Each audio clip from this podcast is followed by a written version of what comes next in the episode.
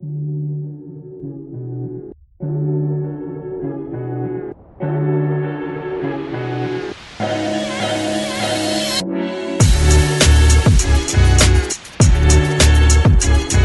tudo bem? Esse é o podcast do Publish News. Conversamos aqui toda semana com pessoas que fazem a diferença no mercado editorial e livreiro. A DBA Editora já tem uma história consolidada no mercado brasileiro.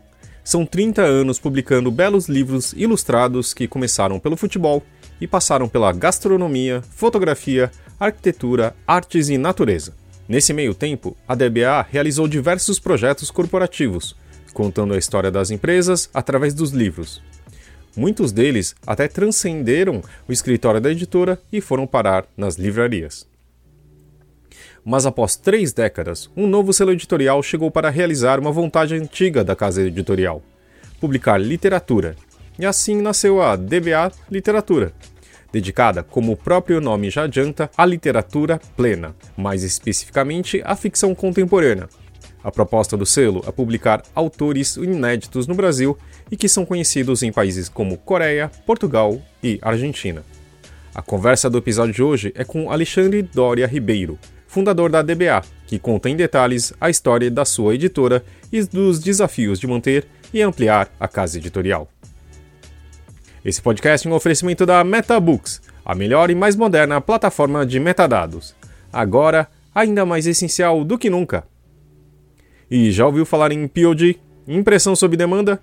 Nossos parceiros da Um Livro são referência dessa tecnologia no Brasil, que permite vender primeiro e imprimir depois, reduzindo custos com estoque, armazenamento e distribuição. Com o POD da Um Livro, você disponibiliza 100% do seu catálogo sem perder nenhuma venda. Esse é o programa número 137 do dia 28 de setembro de 2020, gravado no dia 24.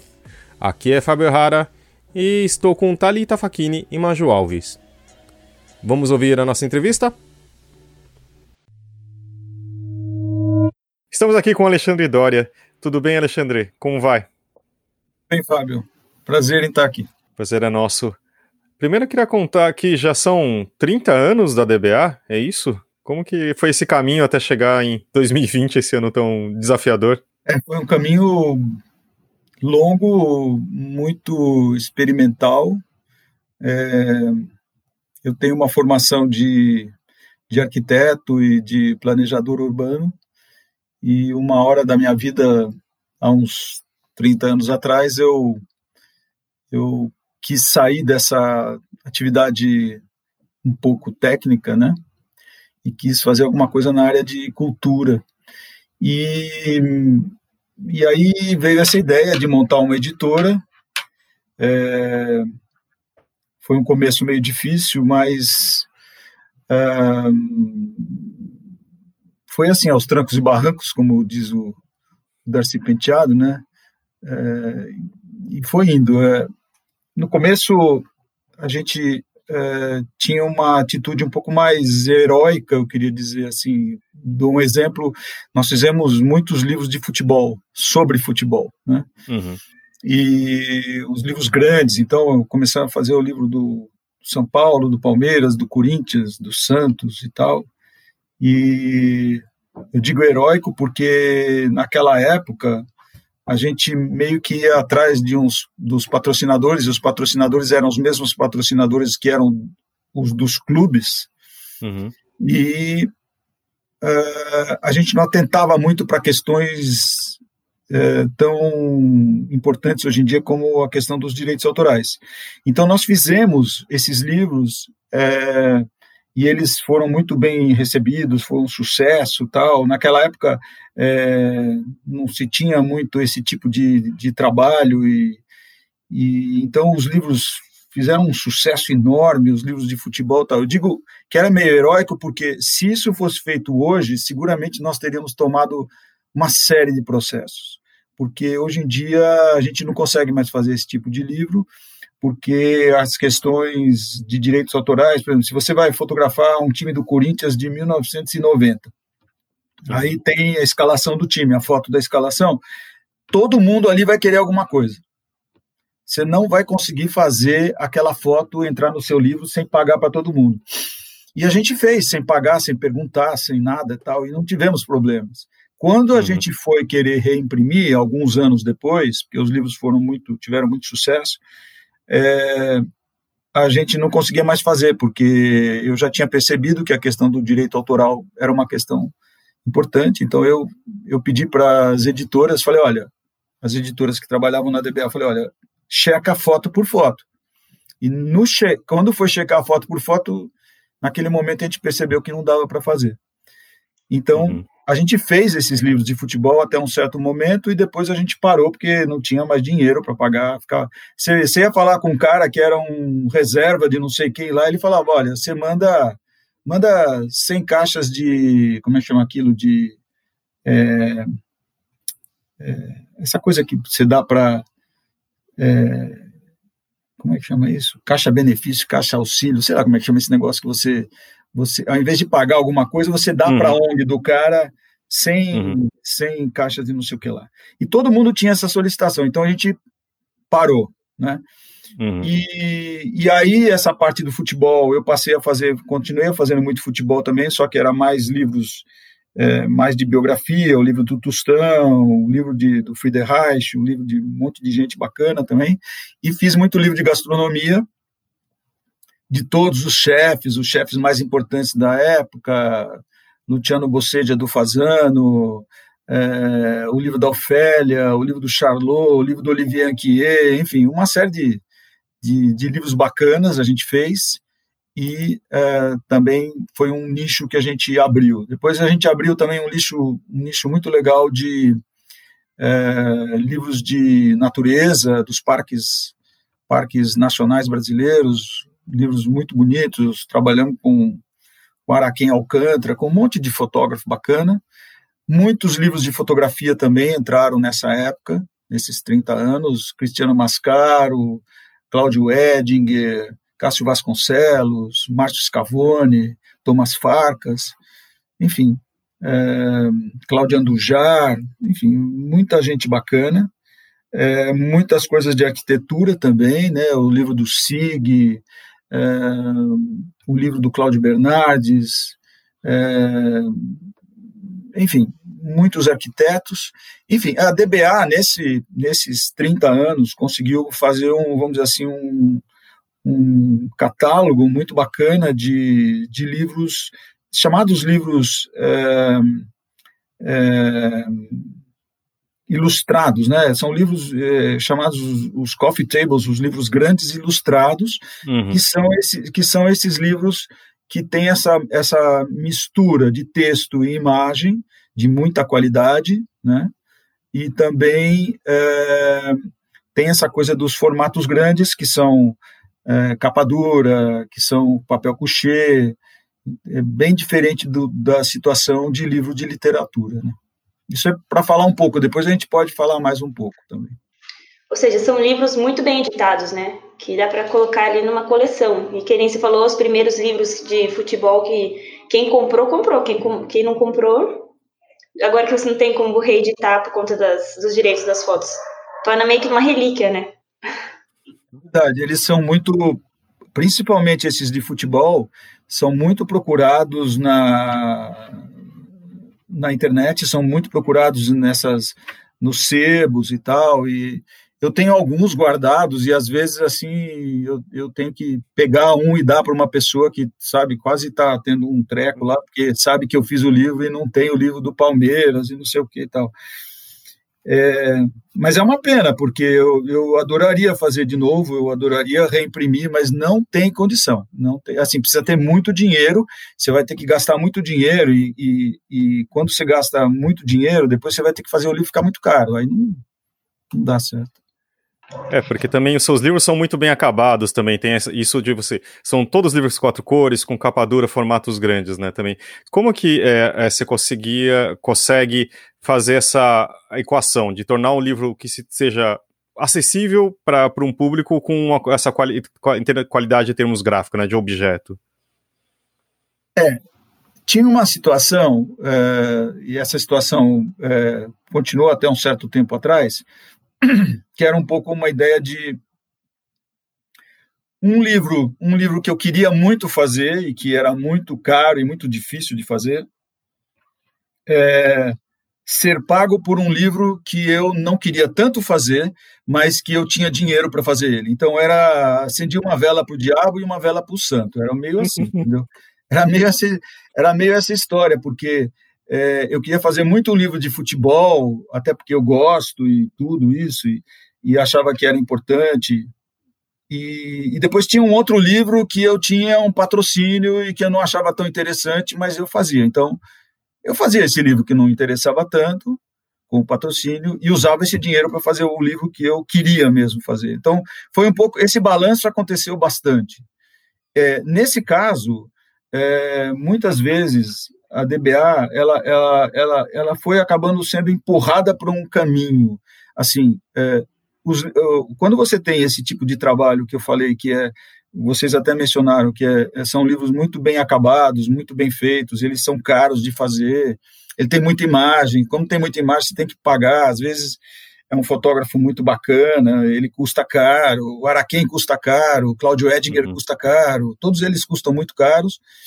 Então, o que que, que, que você acaba fazendo? Você vai para esse caminho que eu estou falando, você começa a procurar projetos que sejam patrocinados para poder meio que financiar o que você quer fazer. Isso estou dizendo no, no, meu caso, não, não no caso de uma pessoa que tem muito dinheiro, que é um editor milionário, aí é diferente, aí ele não precisa fazer nada disso. Agora, se você é um cara comum que nem eu, que você precisa arrumar dinheiro para fazer suas coisas, então você precisa meio que vender um pedaço da sua alma para o diabo, não tem jeito.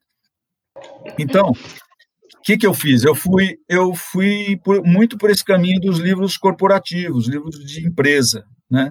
livro que conta a história da empresa. Então, tem um, uma atividade na DBA que ela é uma atividade, vamos dizer assim, necessária, não tem, não tem jeito. A gente chegou, trouxe esse tipo de expertise que a gente tem de fazer livro muito bem feito, é, muito bonito, formato grande, para a história das empresas e misturando um pouco. Então, por exemplo, eu, eu tinha eu trabalhava com algum fotógrafo muito bacana, eu trabalhava com um escritor muito bacana, tipo o Inácio de Loyola Brandão, ou então o Mário Prata, ou então o Nirlando Beirão, ou sei lá, vários outros, Sal Galvão, vários outros. Então, eu perguntava para esses caras, ó, tudo bem, nós estamos fazendo o livro aqui do, estamos fazendo o livro da Pizzaria Brás, tá? Nós estamos fazendo o livro da Pizzaria Brás como nós fizemos.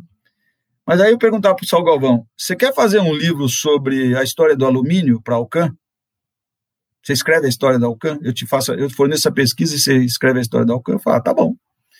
Então, eu comecei a misturar essas coisas e é, começaram a acontecer livros que são corporativos com uma alta qualidade.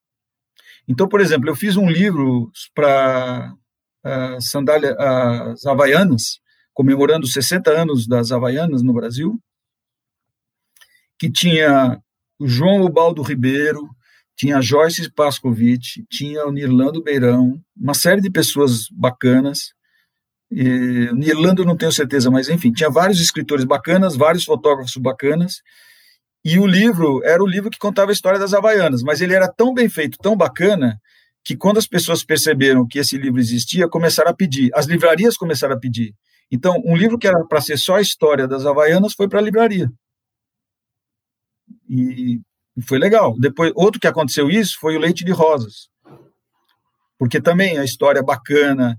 É, eu, por exemplo, me, me interesso pela história do Leite de Rosas, mas não sei se todo mundo vai se interessar.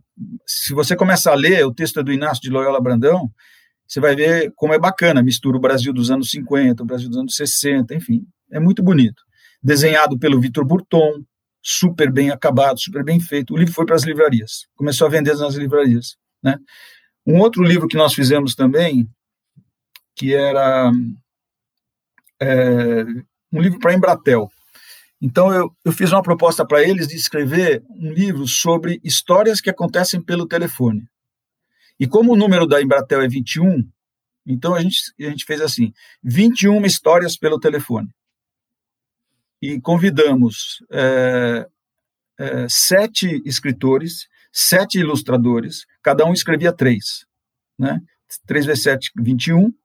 Então tinha é, três histórias do Inácio de Loyola Brandão, com três ilustradores, cada um fazendo um, uma, uma ilustração de um conto dele. E assim foi indo também. Então, esse também foi para a livraria. Outro que nós fizemos é um, um livro sobre a Ecovias. Né? É, é um livro sobre a Via Dutra. Então, nós pegamos um fotógrafo e um escritor, e cada um pegava um ônibus ou um carro e vinha. É, um começava de, do Rio para São Paulo e outro de São Paulo para o Rio, se encontrava no meio, conversava e continuava a viagem.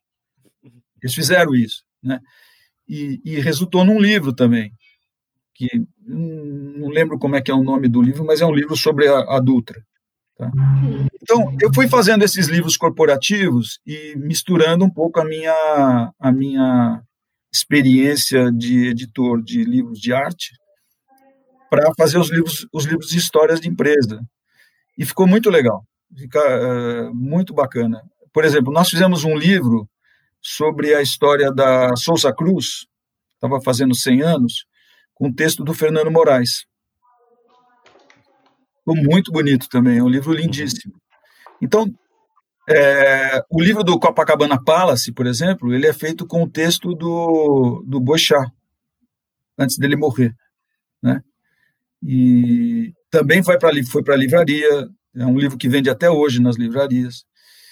É, então é isso. Esse é, é um, a história da DBA é essa. A DBA, como editora de livros de arte, é, teve que fazer essa mistura porque, como eu disse antes, a não ser, a não ser que eu fosse milionário, coisa que eu não sou, eu, eu conseguiria é, pagar isso tudo, porque é muito caro. E como é que surgiu a ideia de criar agora é, o selo DBA Literatura? Por que vocês sentiram essa necessidade que estava faltando algo? É, DBA Literatura vem de uma coisa que é o seguinte: é, eu sempre gostei, gostei muito de ler, gosto de ler, tenho prazer de ler, tenho, vamos dizer assim, é, é um, é um, eu diria que é um hábito solitário, porque hoje em dia não sei nem se é muita gente que gosta de ler, a leitura hoje é muito rasa e muito rápida, né? E eu, e eu é, nunca tive, é, como é que chama, o dom o mesmo, o mesmo dom que eu tenho para fazer a DBA como uma editora de livros de arte, eu não tenho como um, uma, uma pessoa que sabe, sabe procurar um bom texto para publicar. Porque aí a situação é muito mais difícil. Aí realmente tem que dar a mão palmatória para os editores, tanto brasileiros quanto estrangeiros. Porque para você achar um, um texto para editar, é, é uma agulha no palheiro. Como que você vai saber o, o que é bom e o que não é bom. Você pode gostar, mas o fato de você gostar não quer dizer que é bom. Né? Eu já gostei de muita coisa que as pessoas falam, nossa, que lixo, isso que você lê é uma porcaria, não serve para nada. e eu achava que seria bom, né? E o editor falou, não, de jeito nenhum, isso aí é, tá louco, uma porcaria. Mas eu me identifiquei, gostei e tal, né? Então eu sempre eu sempre quis ir por esse caminho também. Eu queria, eu senti uma, um pouco dessa falta. E eu tentei uma vez com uma, uma coleção que a DBA fez, também foi meio heróica, assim, chamada Risco Ruído. Essa coleção tinha seis títulos e a ideia de Risco Ruído vem do seguinte: risco é, são escritores novos que você está confiando pela primeira vez. Então você não sabe se vai dar certo, é um risco. E ruído são escritores que são bons e que não tiveram o devido é, reconhecimento, que ainda, ainda fazem um certo barulho, mas ninguém presta atenção. Então era uma coleção que tinha metade de gente nova e metade de gente antiga. Né? Eu fiz essa coleção, ela, ela tinha todas as características é, dos livros da DBA, só que em formato de literatura. É, quero dizer isso assim, ele é muito bem cuidado, completamente fora do padrão dos livros uh, de leitura normal, de tão bem feito que era, tinha corte de faca na capa, tinha os desenhos capa a quatro por quatro cores, com lombada invertida, super bonitos e tal, livros muito bonito mesmo. E custou caríssimo, foi um, um esforço enorme para pagar para mim, e, assim, não foi bem lançado, não teve, não teve, não teve o cuidado que toda essa operação tem que ter, né? Então, foi assim uma, uma, uma coisa que ficou no vazio. Eu, isso aconteceu há uns 15 anos atrás, 10 anos atrás, sei lá. Uma pena, porque até hoje ainda as pessoas falam dessa coleção, mas é, foi uma tentativa que não deu certo. Aí agora, quando chegou na pandemia, eu continuava com essa ideia. Eu falei, puxa vida, eu sempre quis fazer isso, né? Eu sempre, eu sempre quis ter um selo de literatura. Né? Não precisa ser literatura. É... Aí de novo vem a questão. Você precisa ser muito, você precisa ter muita bala na agulha para poder para poder contratar um escritor do primeiro time. Você não vai conseguir fazer isso, e até porque ele já está em outra editora, e se você tiver que é, contratar ele, você vai ter que pagar a multa de saída e tudo, é demais. Então, o que, que tem que ser? Você tem que, o que, que você tem que ter? Você tem que ter alguém do teu lado que saiba fazer isso que você acha legal, mas não consegue fazer. Ou seja, o que a gente chama de um editor ou um scout, alguém que faça esse trabalho, né? E eu é, só fazendo um parênteses, eu, eu viajei durante muitos anos, durante vinte e tantos anos, eu fui para Frankfurt, todo ano para a Feira Mundial do Livro. E a Feira Mundial do Livro, ela é uma feira de direitos autorais. É, eu cheguei a comprar alguns livros lá, cheguei a vender alguns livros lá, mas sempre muito difícil. Uma, na verdade, é uma feira de direitos autorais de literatura, não tanto de livros de gastronomia, não tanto de livros de fotografia, desse tipo de coisa. Então, eu via as coisas, é como se você tivesse uma criança numa loja de brinquedo olhando uh, através de um vidro, mas você não pode pegar. Você não sabe bem quanto custa, nem sabe o que, que é melhor, o que, que, não é, o que, que não é melhor. Então, eu, como editor, ficava olhando. Eu precisava de alguém para fazer isso. Né? Aí, quando chegou na pandemia, eu, eu pensei, bom, é, eu vou, eu vou, vou tentar, vou tentar esse caminho de novo. E uns dias antes da pandemia, isso foi engraçado. Eu estava almoçando perto do meu escritório e eu vi que na outra mesa tinha um amigo meu, editor, que eu tinha, eu, uma pessoa que tinha feito alguns trabalhos comigo, acho que alguns livros de futebol. E eu levantei e, e fui até ele e falei: Olha, é, desculpe interromper o seu almoço, mas você está trabalhando? O que, que você está fazendo? Falei, ah, eu estou numa editora, assim, assim, assim. Falou, ele falou, por quê? Eu falei, não, porque eu foi bom te encontrar aqui, porque eu estava pensando mesmo, eu queria, eu estava precisando de um editor, porque eu tenho uma ideia de montar um, um selo editorial. Aí ele falou, ah, putz, eu adoraria fazer isso com você, mas eu tô nesse momento eu não posso. Eu tô numa editora, é uma editora bacana e tal, né? Espanhola. Mas eu vou te mandar um, eu vou te mandar um, um contato de uma pessoa. Falei, tá bom, ótimo, né? Aí fui pro escritório, daqui a pouco vem no meu WhatsApp o nome de uma pessoa, tal. E eu mandei um WhatsApp para a pessoa, a pessoa já falou comigo, tal acho que uns dois dias depois veio até a DBA. Isso era um pouquinho antes da pandemia, realmente assim, acho que uns dez dias antes da pandemia. Já estava no ar, né? já estava aquela, aquele zum, zum, zum, já estava. Ele veio, é, chama-se Antônio Chercheneski, né? e eu conversei com o Antônio, assim, achei engraçado porque ele é, ele é, ele é baixinho, assim, o Antônio, ele, ele e, e parece muito mais jovem do que ele é, né? Uhum. Não, sei, não sei se vocês conhecem. E aí, aí eu pensei, nossa, mas esse cara é tão novo, assim, será que ele, será que ele dá conta do recado aqui, né? E, e a minha conversa com ele foi nesse sentido. Eu falei, olha, eu, eu, eu quero fazer esse caminho de montar um selo de literatura. Uh, é uma coisa que a DBA não tem. É, e eu preciso saber como você você faz isso. Ah, não, eu faço isso tal. Você está disponível? Tô. Como você faria isso? Como você me apresenta uma proposta de trabalho? Ah, tá bom. Aí uns dois dias depois ele me apresentou uma proposta de trabalho eu pedi uns dias para estudar, eu estudei e falei para ele, olha, Antônio, é o seguinte, vamos fazer, nós vamos fazer, né? E aí veio aquela história de que nome, que eu fiquei pensando que nome, que nome, que nome. Eu falei, olha, não precisa de nome nenhum. Mesmo eu falando com ele, não precisa de nome nenhum. A DBA tem um super nome.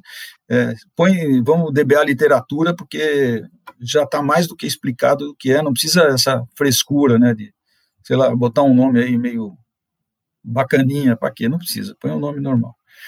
Aí é, a gente começou a estruturar a nossa ideia e é, primeiro que a gente se entendeu muito bem, eu me entendi muitíssimo bem com ele, ele é, é excelente para trabalhar e muito competente.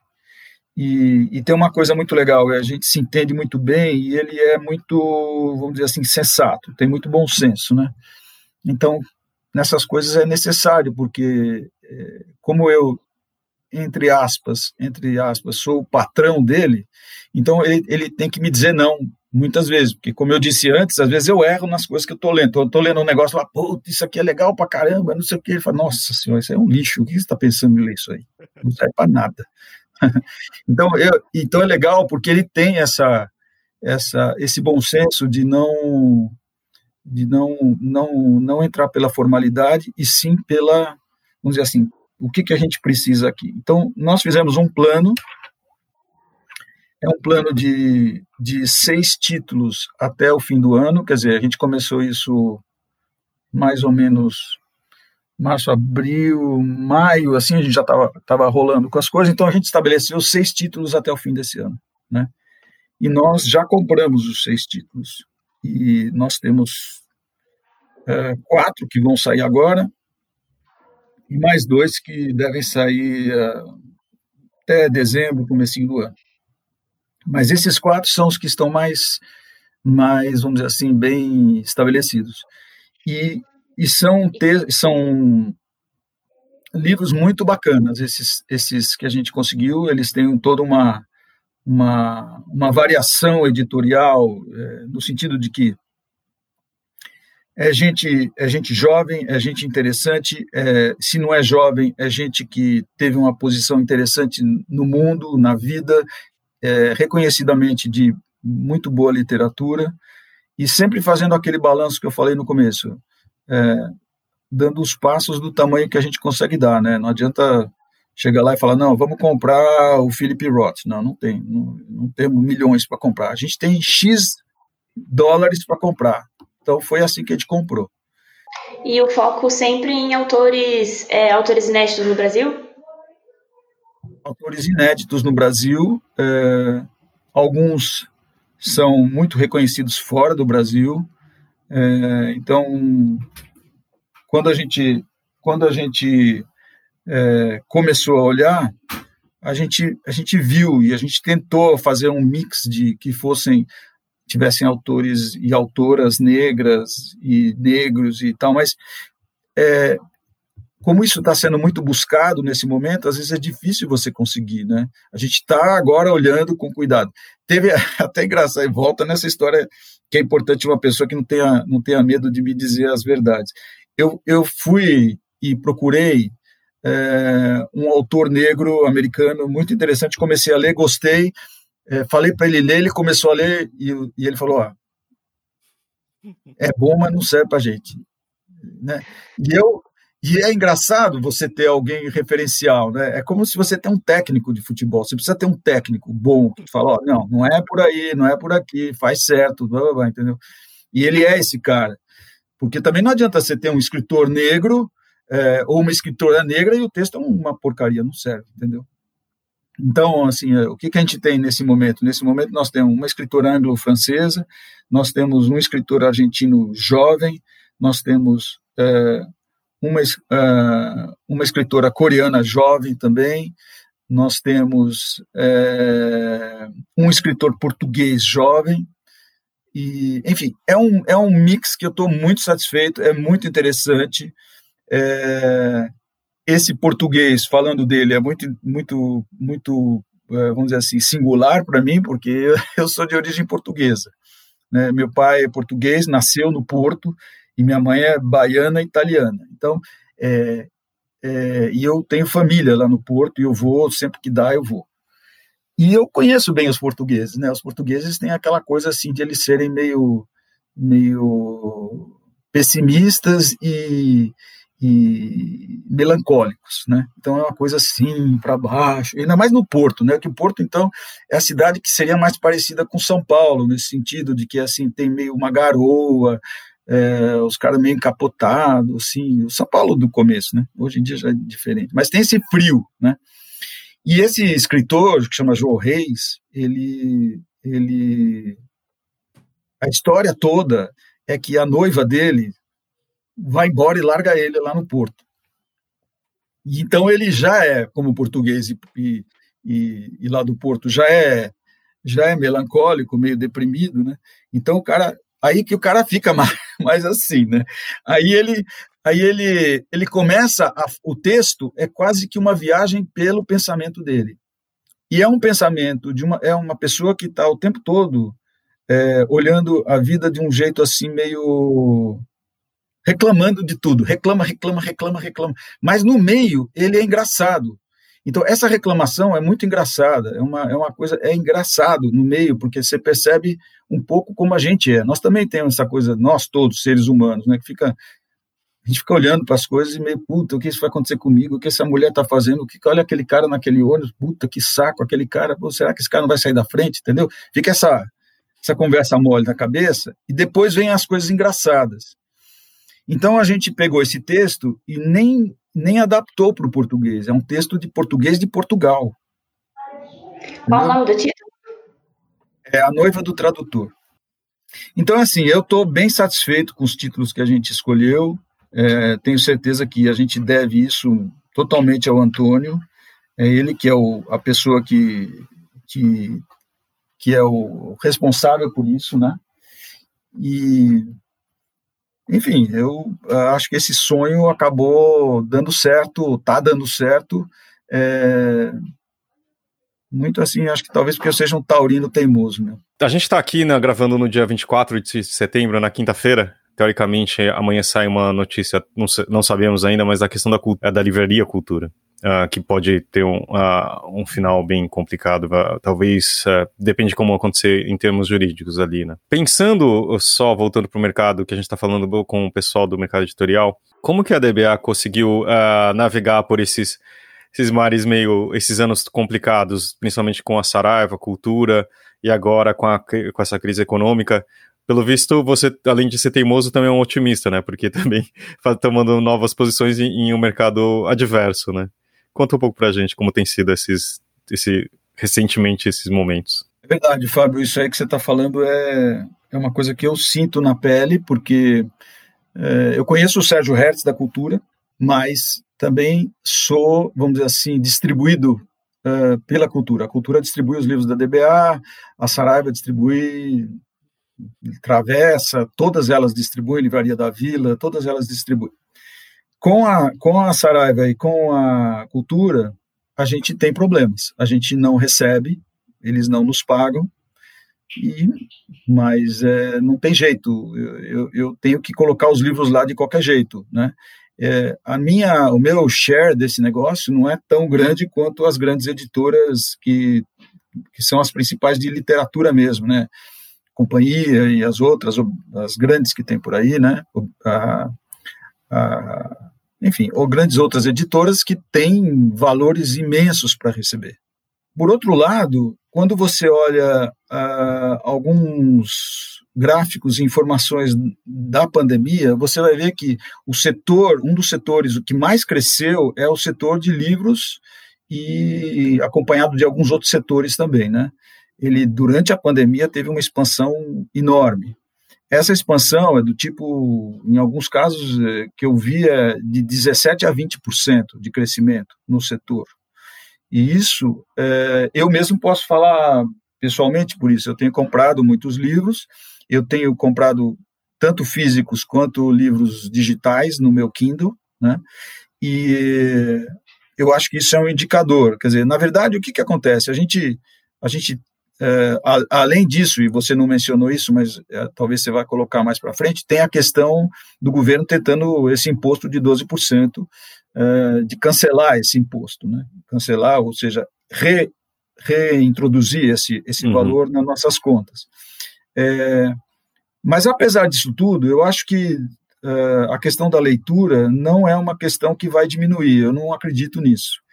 É, existe uma dificuldade hoje, acho que da, da, juventude de leitura, mas por outro lado existe uma curiosidade enorme também. E essa curiosidade é, é talvez seja isso que mostre esses números que cresceram.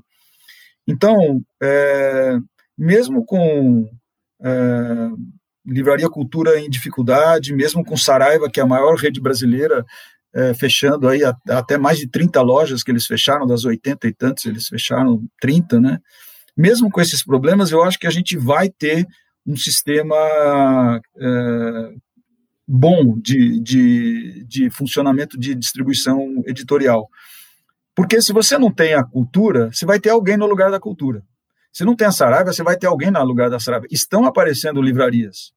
Hum. É, talvez não sejam livrarias tão charmosas que nem essas, onde você ia lá e tomar um café e era tudo, tudo muito chique, tudo muito bacana, nos shoppings e não sei o quê, sabe? Uma livraria mais focada num público AA, mas é, tem uma cadeia de livrarias de Curitiba que é absolutamente enorme, sabe? Uhum. E está ganhando todo o espaço da livraria Saraiva, está ganhando essa, é, não lembro o nome agora, leitura, acho que é uma leitura. Eles estão ganhando todos os espaços. Uhum. Então, assim, ah, eu, Ela se tornou a maior rede, né? Atualmente é a maior, a maior rede. rede uhum. A maior rede. Então, é, eu tô, assim, nesse métier aí há muito tempo e eu já vi muito, muita coisa caindo e muita coisa subindo, mas eu, eu nunca vi uma coisa tão grande como essa nesse momento, é verdade. Mas eu sou otimista. Eu, eu sou otimista. Eu acho que a compra, a compra digital também é uma compra que vai funcionar muito bem, mesmo físico ou, ou até você comprando o texto para o seu, pro seu e-book. Uhum. Tá? E sobre a própria DBA durante a pandemia? Vocês conseguiram se manter? Como é que estão as vendas? Na DBA aconteceu o seguinte, o começo foi difícil, bem difícil, porque imediatamente quando eu percebi que a coisa era muito séria, eh, e foi, acho que, como eu falei, acho que foi em março, acho que dia 15 de março, por aí, a gente já, eu falei, olha, todo mundo, nós somos em seis pessoas, eu falei, todo mundo vai é, para home office. Nós já fomos muito maiores, graças a Deus eu já tinha enxugado bem. É, eu já tinha enxugado no sentido de que muita gente que trabalhava comigo virou fornecedor, virou é, satélite, continua trabalhando comigo durante todo esse tempo. Né? O DBA já teve 25 pessoas e, e, e agora tinha seis pessoas, e, mas o pessoal já trabalhava em casa. Então, a gente foi para casa e o que acontece? A gente uh, tinha muitos projetos em curso desses corporativos que eu estou dizendo, né? Tinha alguns é, que eram que eram os chamados projetos que vão para as livrarias, que são os culturais, é, e tinha projetos em curso corporativos. A gente continuou fazendo todos eles, mas a dificuldade é, como acho que todo mundo viveu isso, é que você tem os gastos teus continuam iguais, alguns alguns diminuíram por questões que você conseguia uh, acertar os salários de, um, de uma outra maneira, mas depois você tem que compensar lá na frente. Uh, algumas pessoas entenderam a questão dos aluguéis da DBA, então passaram também a não cobrar o aluguel integralmente, mas também a gente passou, eu pessoalmente passei, eu tenho uma casa alugada, então essa casa alugada também o inquilino falou para mim, ó, eu vou pagar metade. Eu falei, tá bom, tem que ser, né? Eu tô pagando metade, você também paga metade. Então, a vida fez, deu uma, né? Uma, uma, uma enxugadinha assim, e a gente passou aí uns três meses difíceis, bem difíceis.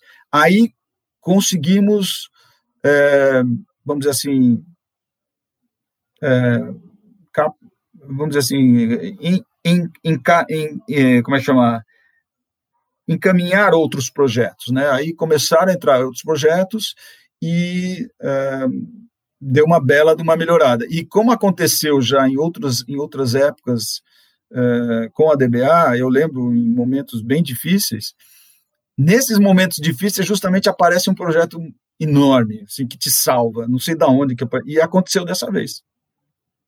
Um projeto enorme, o cliente tinha uh, um valor para pagar que normalmente nós receberíamos em sei lá, em cinco prestações, ele falou: eu tenho que pagar até daqui, eu era dia 10, eu tenho que pagar até o dia 15, porque senão a verba, nós vamos perder a verba. Aí fizemos um contrato rapidamente, eles pagaram, entrou um caminhão de dinheiro na DBA. Então, também a sorte ajudou. Acho que é isso. E, Alexandre, para finalizar nossa conversa, o que, que você acha que esse, o DBA Literatura vai acrescentar na, na DBA como um todo? É as melhorias que vocês vão ter que fazer, os, re, os rearranjos que vocês vão ter que lidar com agora com esse novo projeto? Por exemplo, a DBA tem um depósito. Né? Esse depósito é um depósito, muitas editoras têm depósito, porque o, o que, que é depósito? Depósito não é só guardar livro, depósito é guardar os seus erros. Porque você faz um livro lá e você fala, nah, quanto, quantos, quantos exemplares vão fazer desse livro? Ah, da última vez que você fez, você fez dois mil, então, sei lá, se você fizer mais mil, aí você faz mais mil e vende cem. Pumba. E não vende por ano, você vende um livro por ano, ele fica lá parado. Então, o depósito, muitas vezes, é um, é um vamos dizer assim, é um, um cemitério de erros, né? E, e, às vezes, são livros muito bacanas, eles vendem pouco, é, mas eles estão lá. E quando você tem um depósito, você não pode pegar esses livros e dar para quem você quiser, você não pode distribuir, você, tudo é na base da nota fiscal. Então, por exemplo, agora o depósito da DBA vai ter que passar por todo um, um rearranjo para poder receber os livros da DBA Literatura. Ele vai ter que ter todo um funcionamento é, coordenado com a matriz ele vai ter que ter, um, vamos dizer assim, uma atenção muito melhor com o estoque. Você vende um livro, baixa no estoque. Então, coisas que a gente não fazia muito, porque, na verdade, a gente não tinha tanta necessidade. Agora, a gente tem necessidade, né? Outra coisa, o nosso site. A gente tem um site, funciona direitinho, mas tem que ser muito mais responsivo, tem que ser muito mais profissional. É, tem que ter um ERP que funcione direitinho, ele tem que ter é, é, respostas às pessoas, é, a logística tem que funcionar muito bem, não é? é? outra coisa, a parte, a parte da nossa comunicação, toda a comunicação da DBA agora passa a ser feita de uma maneira mais é, profissional e mais cuidadosa, né? O assunto, nossas informações no Instagram, é, a nossa assessoria de imprensa, enfim, uma série de coisas que no passado inicial nós tivemos, nós tivemos uma assessoria muito boa, muito importante e tal, mas eram outras épocas, pré-mídia social, pré tudo isso daí. E agora a gente vivia de um jeito, vamos dizer assim, meio. A gente vivia meio num limbo, né, DB? É um pouco o jeito. Quando você, você sai para frente mostra essa. Você fala, ó, eu estou fazendo um negócio agora que é literatura e que, que tem outra velocidade, tem outra qualidade, você tem que falar sério. Você não pode ficar com conversa com conversa mole. Então, a mudança é uma mudança muito é, boa, mas ela afeta a DBA. Então, hoje em dia vão acontecer as duas coisas. Vai ser a DBA matriz, que faz os livros, os coffee tables, os livros de arte, e a DBA literatura, que faz os livros de literatura. É, o que está na frente, o que é novo, é a DBA literatura. É isso aí. Então, tá bom. Vamos para as nossas indicações? Vamos, vamos. Tá, Alexandre, como convidado, você vai começar dessa vez. Então, olha, eu vou, eu vou começar pelo seguinte: eu, eu, eu não sabia que era isso, mas o livro está aqui. É um livro que chama-se A Parede Branca. Ele é, um, ele é um dos livros que nós estamos lançando, né? É, por que, que eu vou dizer que eu, que eu indico ele? Porque é um livro é, que eu não imaginava que fosse tão bom. Ele é um livro escrito em 1947 e a história dele é que é interessante. É... O Raymond Chandler, que é um dos maiores escritores de mistério e de detetive, ele indica, ele indica essa editora, Elizabeth Sanksai Holding, porque ele diz que uh, os livros de, de mistério e de detetive têm poucas mulheres, uh, e essa daqui é uma mulher que não deixa vamos dizer assim, nada a desejar aos livros que são escritos por homens. Isso escrito em, isso ele falando que é o maior fera dessa questão em 1947. Ele fala isso, né? E o interessante é que essa autora, ela é uma dona de casa. Uma dona de casa, família classe média americana, com dois filhos, o marido que está na guerra e o, o pai do marido que mora com ela. Tá? E é uma história incrível, se mete no meio do crime, tem tiro, tem morte, esconde corpo, é um inferno. Quer dizer, você imagina, em 1947, uma mulher que é dona de casa, é, tipo assim, uma Hebe, né? Vamos dizer assim, se bem que a Hebe, para ser dona de casa, não, mas eu não sei que, quem seria, uma, uma dona de casa é, metida numa encrenca dessa, e muito bem escrito, né? Então, a minha indicação seria esse, A Parede Branca, da Elizabeth Sanksai Holding, que vai sair pela DBA até o final do ano. Muito bom. Ali? Eu estava aqui procurando ainda a minha indicação dessa semana e eu decidi que eu vou indicar o Ceiling Sunset, a série da Netflix que eu assisti muito, muito, muito rápido. E assim, não é, eu, eu entendo que não é todo mundo que vai gostar, porque ela fala sobre corretoras de, de imóveis lá em Hollywood e aí conta a vida delas, as tretas delas, as, as brigas e fofocas que todo, todo episódio tem. Tem três temporadas e todo episódio elas brigam. Mas é legal, por outro lado, para quem gosta de, de ver decoração de casas e ver as casas luxuosas que existem, existem em Hollywood, aquelas mansões incríveis, elas mostram tudo por dentro, você sabe quanto custa. Não que isso vai interferir alguma coisa na nossa vida, né? Mas é uma série bem legal. Eu fiz a Maju assistir, não sei se ela terminou, se tá gostando ou não, mas enfim, eu essa é a minha indicação meio fútil da semana. Não, é maravilhoso. É uma série, tipo, uma reality show de, de mulheres milionárias falando de casas bilionárias. Exatamente. É, tipo, elas não é... são muito milionárias, mas enfim, as comissões delas. Não, todas, exato, elas, exato. É. é. é. legal, assistam. Dá pra dar umas risadas. Mas, sim, é ótimo para desligar o cérebro durante alguns minutos. Uhum, ótimo. Maju, agora vai? Agora vai. Tá. É, eu vou indicar essa semana a série O Assassinato de Gianni Versace. A série está disponível no Netflix. Ela é muito, muito boa.